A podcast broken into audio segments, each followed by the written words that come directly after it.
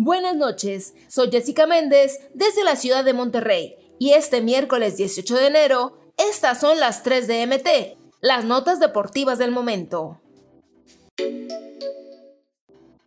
Los problemas no paran para Pumas y Dani Alves, y es que en España han revelado que el defensa tendrá que acudir a los tribunales para declarar por la presunta agresión sexual de la que está siendo investigado en Barcelona. Se dice que lo haría en calidad de detenido ante la policía de Cataluña. Estos investigan los hechos que habrían ocurrido en la madrugada del 30 de diciembre del 2022 en una discoteca de Barcelona.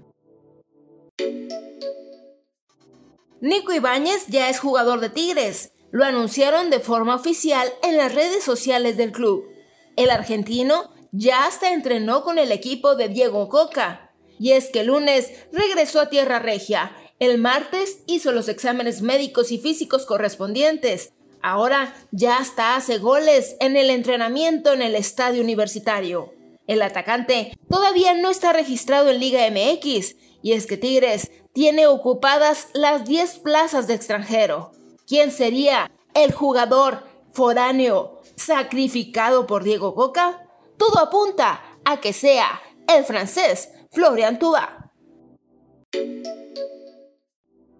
El futbolista español Álvaro Fidalgo seguirá siendo jugador del América hasta el año 2026, y es que renovó contrato con el equipo, luego de que se convirtió en un jugador importante con el club. Ahora los aficionados lo quieren, a pesar de que al principio recibía muchas críticas.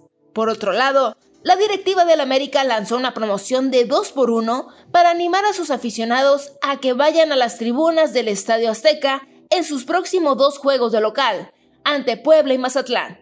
De esta forma, apoyar al equipo en búsqueda de su primer triunfo en lo que va de clausura 2023. Estas fueron las 3 de MT. No olvides suscribirte para recibir la información deportiva más relevante del momento. Esta y todas las noticias las puedes encontrar en mediotiempo.com y en todas sus redes sociales.